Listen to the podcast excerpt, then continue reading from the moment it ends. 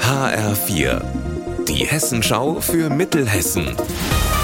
Hier ist das Studio Gießen. Mit Markus Nahloch. Schönen guten Tag.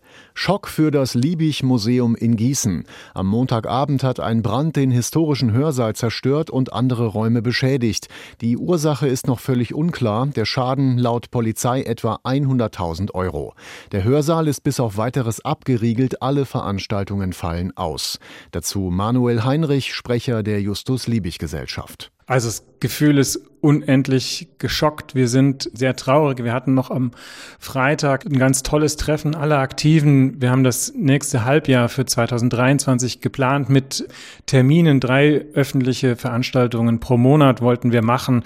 Und ähm, als wir dann die Bilder und äh, ja auch dann die Realität gesehen haben, konnten wir es zunächst überhaupt nicht glauben. Und es fühlt sich immer noch an wie ein schlimmer Traum, aus dem man hofft aufzuwachen.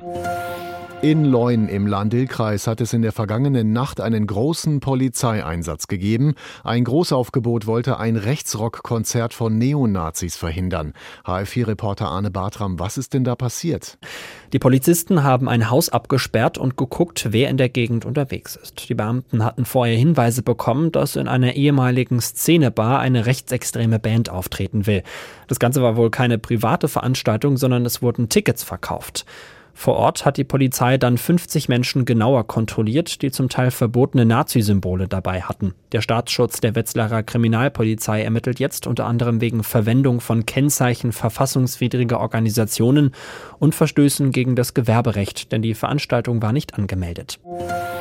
In Büdingen ist ein Polizist bei einem Verkehrsunfall schwer verletzt worden. Er hatte als Beifahrer zusammen mit einem Kollegen gestern am späten Abend ein verdächtiges Auto verfolgt. In Höhe des Kreisverkehrs Reichertsweide passierte es dann. Der Fahrer verliert die Kontrolle. Der Polizeiwagen prallt gegen einen Hang.